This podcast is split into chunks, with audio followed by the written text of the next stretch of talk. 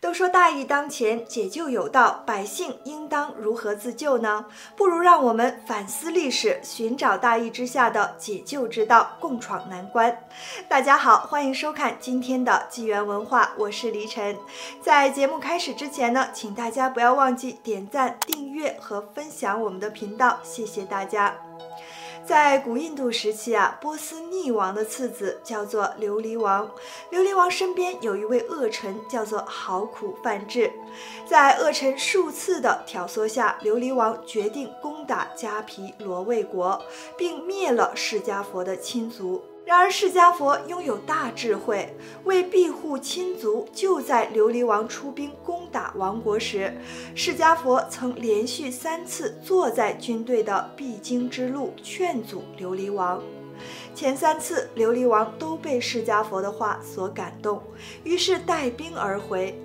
但宁臣是煽风点火，再进谗言，琉璃王决定第四次出兵攻打迦毗罗卫国。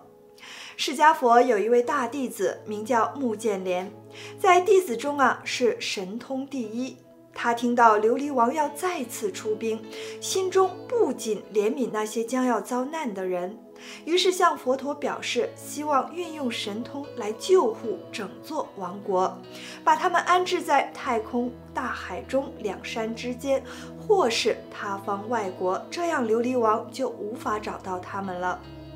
但释迦佛告诉目犍连，虽然他的神通啊足以安置所有的人，但他却没有能力解开交织在众生身上的恩怨，无法解决他们累世造下的罪业。佛陀虽是说得明白，可目犍连还是不忍心就这么眼睁睁地看着这么多人遇难。于是呢，他从王城中挑出四五千精英，把他们安置在钵内，并运用神通将钵放到了太空。想必这样，琉璃王是绝对找不到的。果不出所料，这次琉璃王出兵是大开杀戒，屠杀了释迦佛的亲族及满城百姓。当战事结束后，穆建连拜见佛陀，说他私自啊救下了四五千人。佛陀对穆建连说：“你先去看看钵内的情况。”穆建连打开钵一看，发现里面的人竟全然都化成了血水。穆建连怅然悲泣，非常的哀伤。就在此时，佛陀慈悲地向他开示了琉璃王与屠灭王族的一段姻缘。原来，在很久以前，罗越城有一个渔村，村里有个大池塘，里面啊养着各种各样的鱼。因为发生饥荒，物价飞涨，使人们沦落到不得不吃草根为生。一天，罗越城民决定捕捞池塘里的鱼来吃，于是全村的村民都去抓鱼吃鱼。水中有两条鱼说：“我们又没有犯错，为什么要吃我们？”于是他俩发愿，来世啊一定要报仇。当时村里有个八岁的小男孩，天性善良，没有参加捕鱼，也没有吃鱼。但是当他看到鱼儿被抓上岸，奄奄一息时，顽皮地敲了一条最大的鱼头三下。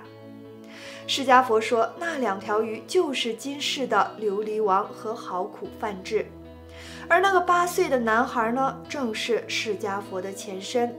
罗越城民则集体转身为迦毗罗卫国民。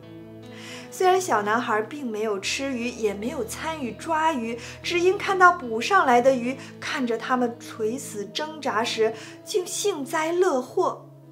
就因此因缘，迦毗罗卫国民遭难时，释迦佛也难逃果报。那三天头疼的像是须弥山压在了头上。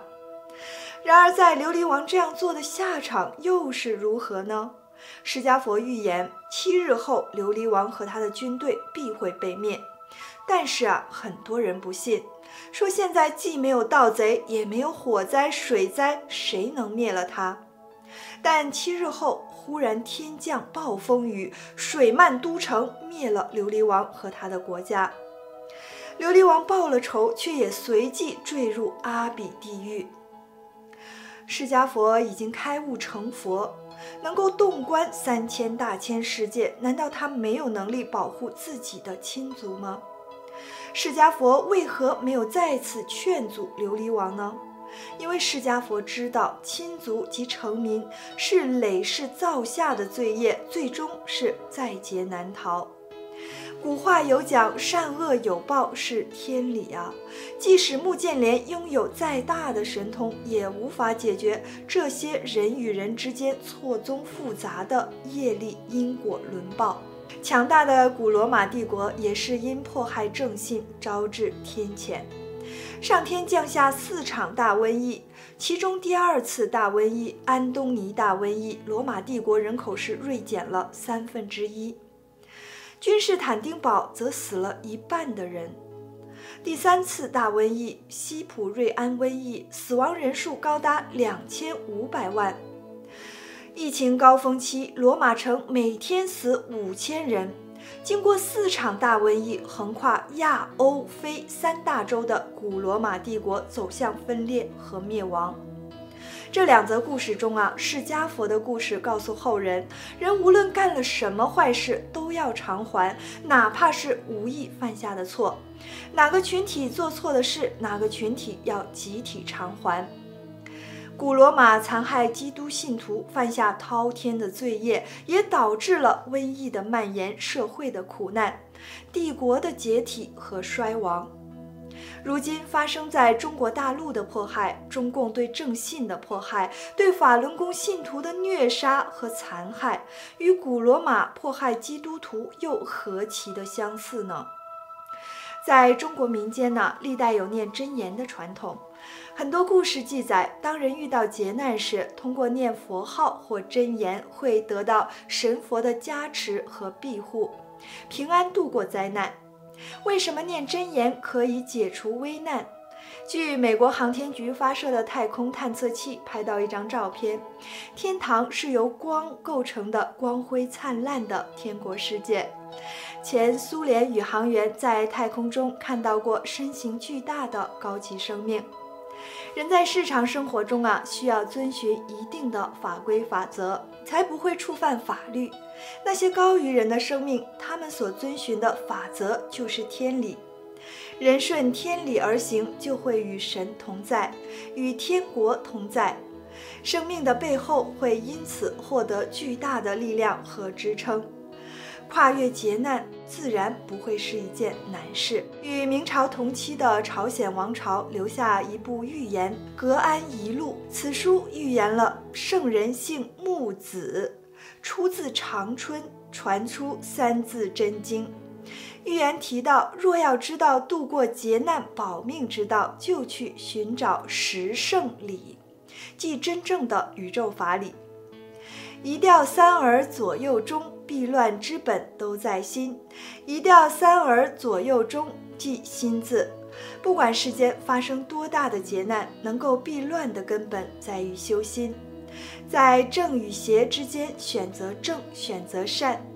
佛家有句话：“佛性一出，震动十方世界。”一个人呼喊真理时，他对正理、正神的信心，会使天国产生震动，从而招来高级生命庇护于人。意大利诗人但丁在《神曲》中说。地狱里最炙热之处，是留给那些在出现重大道德危机时仍要保持中立的人。今天的时间啊，又到了，朋友，在正与邪的较量中，您为家人选择了平安，为自己选择安康了吗？谢谢收看今天的纪元文化，我们下期再见。